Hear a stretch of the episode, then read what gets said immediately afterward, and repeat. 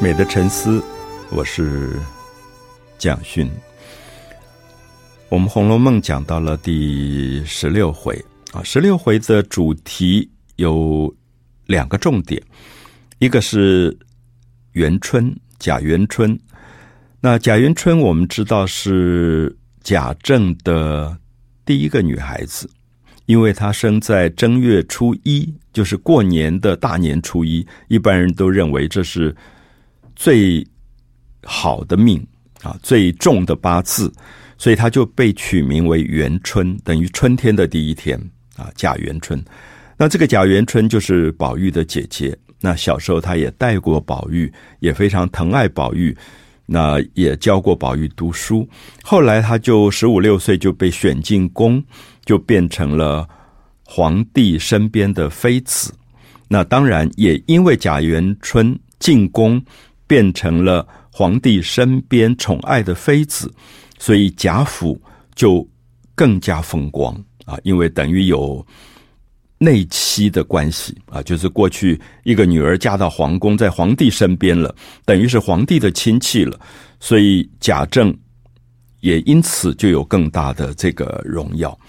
那贾元春当然，因为她在皇宫里，她是一个娘娘，等于一个妃子，所以。通常《红楼梦》里面描写都很少描写到她啊，可是接下来我们就会看到十七回、十八回以后，贾元春有重要的戏要出现。因为过去的女孩子一旦被选进宫去，她们是永远不可能离开皇宫。我们知道皇宫的门禁森严。那所以这些女孩子其实做在今天的角度来看是非常可怜的，因为皇帝一选妃就可能选上百或上千人，那皇帝一辈子可能也见不到几个真正跟他有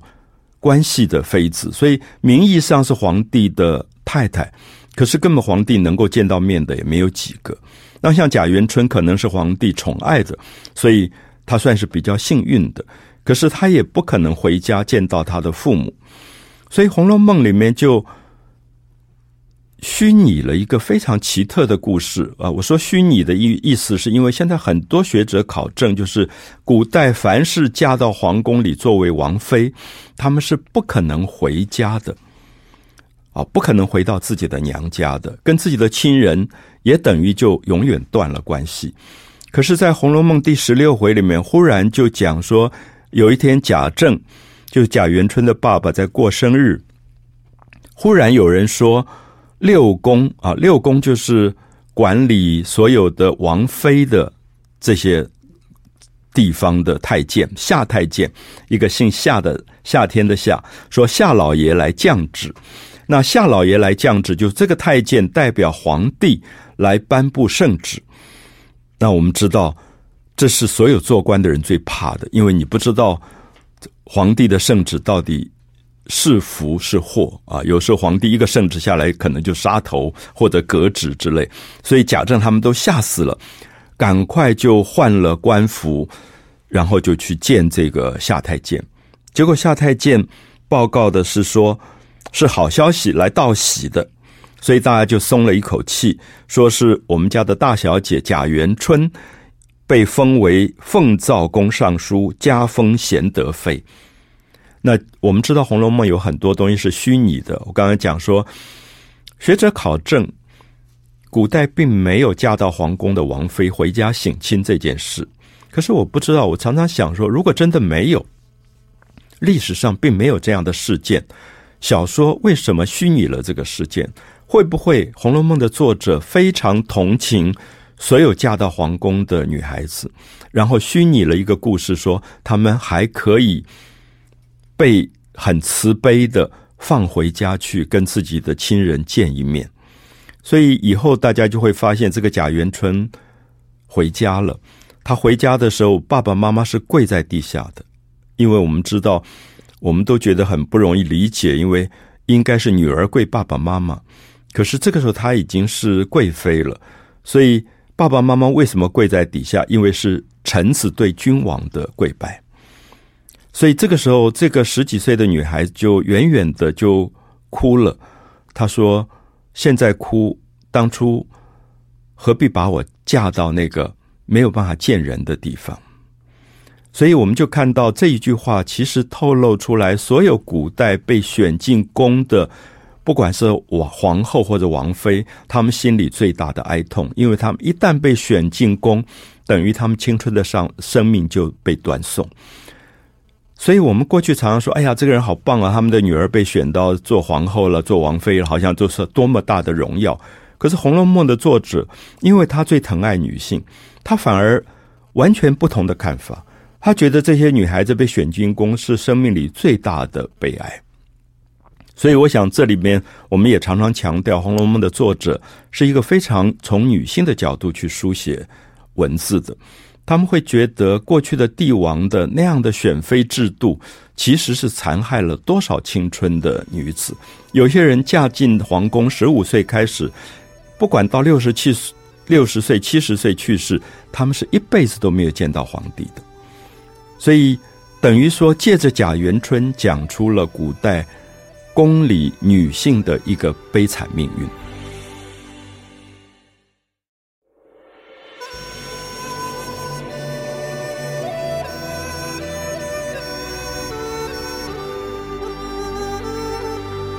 美的沉思，我是蒋勋。我们在十六回里看到贾元春被。封为贤德妃，不管是贤德妃或者书里说的奉诏宫尚书，其实都是作者虚拟的。所以我们特别要强调说，《红楼梦》作者很多的官名、地名、官职，其实在历史上都是不存在的。有些人特别喜欢做《红楼梦》的考证，考证来考证去，可是我们知道，小说就是小说。像《哈利波特》，未必每一件事情都是真实的。小说本来就满足了人很多虚拟的幻想的可能，所以像前面提到十五回的北静王出来穿的全白的白蟒袍，也有人考证说清朝的王爷没有人穿这样的服装的。那这个服装是戏台上的服装，所以小说我们千万不要用。所谓逻辑的历史考证去看待，有点像我们常常强调苏东坡写的《大江东去，浪淘尽，千古风流人物》这个《念奴娇》里的赤壁，自古以来一千年来就有人指出他犯了一个错误，因为那个赤壁并不是曹操跟周瑜火烧战船的赤壁。可是我想，我们把历史用到文学里，其实。是没有必要的啊，因为文学就是文学，文学本身并不对历史负责，而是对美学负责。所以我们也看到在这里贾元春这个角色，许多人也考证说，清朝是不是《红楼梦》的作者家族有一个人真的做了贵妃，嫁到了皇宫去？这种考证也简直是多得不得了。可是我常常跟朋友说，如果你喜欢这本小说，你读这些考证。大概只能略作参参考，他其实对欣赏这个《红楼梦》的文学本身没有什么太大的意义啊，因为作者其实刚才我们提过说，或许因为出于悲悯，他对于嫁到皇宫去的所有的青春的女性，十几岁就断送了青春的女性，有一种同情，他才虚拟了这个人，好像他希望他心里面希望贾元春能够回家，他就。虚构了一个故事，所以后来这个夏太监就通报说：“你们要开始准备了，因为我们知道娘娘要回娘家，这是不得了的大事，所以你们必须要赶快去营造一个重要的宫殿，那么让这个皇妃可以回来，就等于是接驾啊，等于是接驾。所以我们看到以后，我们到十七回、十八回。”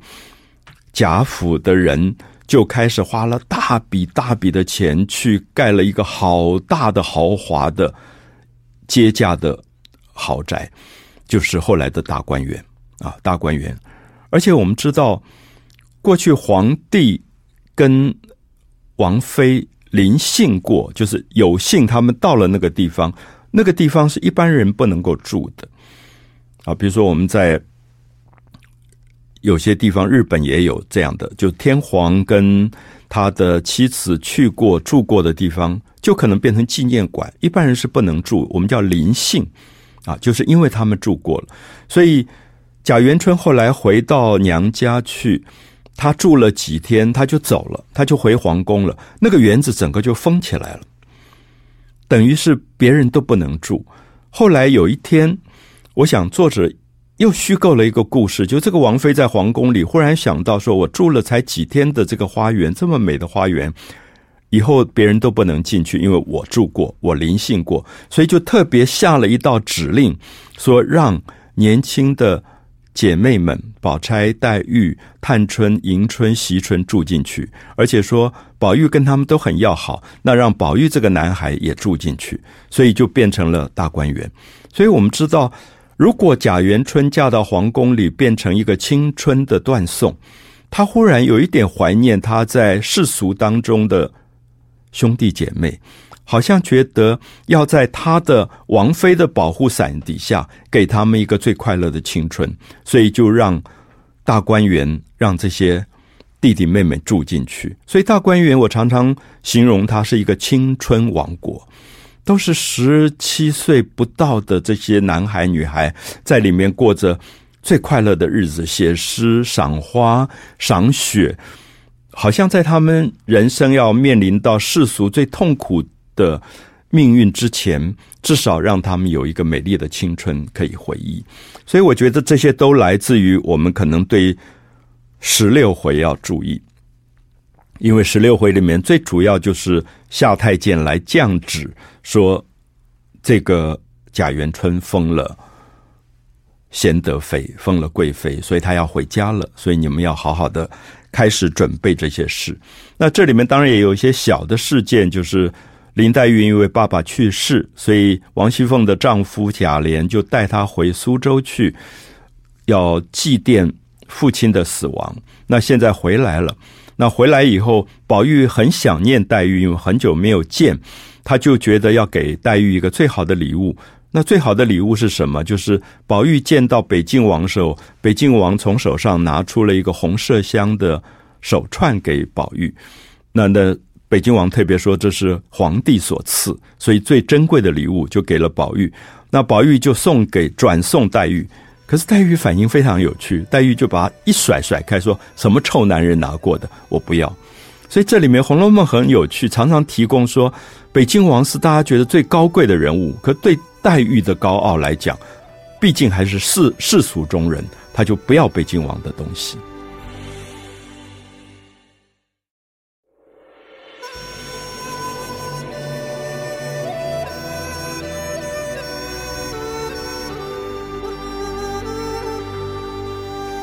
美的沉思，我是蒋勋。《红楼梦》的第十六回也错落的谈到好几件事情，那包括前面提到贾元春要被封为贤德妃，那么要回家省亲，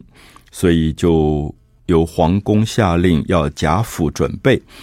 那准备怎么准备呢？因为你要盖一个很大的豪宅来迎接娘娘回家，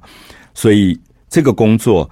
是非常重要的，等于要找一个建筑师，所以他们就找了建筑师，然后又看好了地方，就开始要起亭台楼阁。亭台楼阁起来以后，花园里面要种竹子，要栽花，要堆假山、开水池，所有这些事情就开始准备起来了。那我们在十六回特别看到，它里面提到一个。设计师叫山子野啊，山水的山，儿子的子，野外的野。那山子野，我一直形容他是今天的建筑师。那当然，中国古代可能没有这个名字，可是以今天来讲，他可能就是很有名的设计师。所以贾家就把这个设计园林的事情交给他。所以《红楼梦》，如果大家有兴趣的话，会发现这个小说里其实保留了好多珍贵的。历史资料，它有点像一个百科全书。我们前面曾经讲过，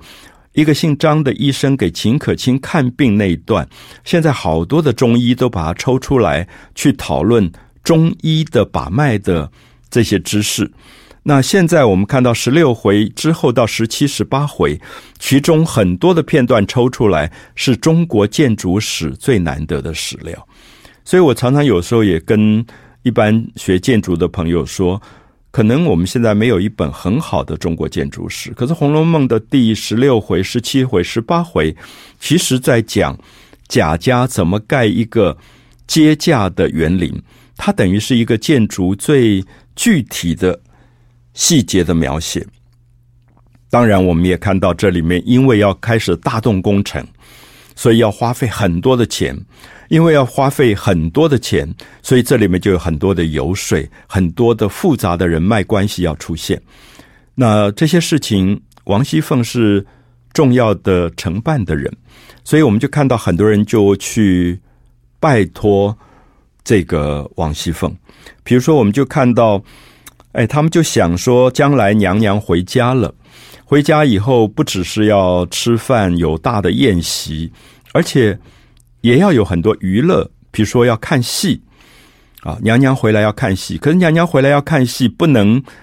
随便到外面野台戏去看，也不可能找外面的戏班子乱看，因为娘娘的身份很不同啊，非常的不同。所以后来就想说，这样子好了。我们可能就干脆自己家里去找一批唱戏的女孩子，当然不能有男人，因为皇妃回来，她不能跟男人接触的。连后来我们看到这个皇妃，连宝玉他的亲弟弟都不能碰。可是王妃就特别说，她从小就在教这个弟弟，她很疼这个弟弟，说下令说。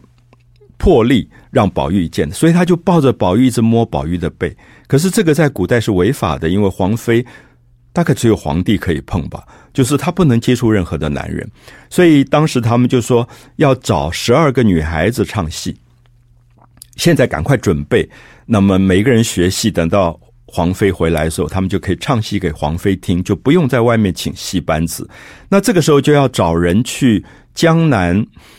去采买十二个会唱戏的女孩，所以我们看到贾蓉，因为跟贾强他们都是草字头的堂兄弟很好，他就一直拉凤姐，一暗示凤姐说，可不可以把这个差事交给贾强？因为我们知道这就是一笔钱，因为贾强承办去找十二个唱戏的女孩，他要带一笔钱到江南去找，那带着这笔钱，他中间有很多的油水。有很多的好处，所以这里面都在透露《红楼梦》因为娘娘的回家这件事情，其实中间花了多少的钱，而这些钱里面有多少是浪费在官说，或者是贿赂，或者是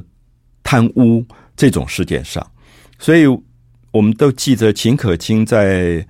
临死前曾经魂魄托梦给王熙凤。说最近会发生一个火上添油的事，那我们家的钱又会花费掉一大笔。那凤姐就问他什么事，他说天机不可泄露。其实现在我们就知道，他暗示的是娘娘要回来这件事，因为王妃要回来，这个贾家把几乎多年储蓄全部耗尽，而这最重要的是，还不只是花在。迎接娘娘这件事情上，而是中间有多少的刚才说的关说、贪污、油水，使得整个这个家族完全空虚掉。所以有时候读《红楼梦》，觉得好像在读一个社会或者一个政府或者一个国家的关系，就是可能累积了好几代的财富，它可以在几年里面全部耗尽，而这个耗尽常常不一定是用在真正的。比如说，我们讲的工程，有时候我们看到一个官方的工程，中间不知道有多少的回扣、油水、官说的钱，那个才是最大的浪费。而《红楼梦》的精彩，也在一一的透露这样的一个家族走向败落的过程。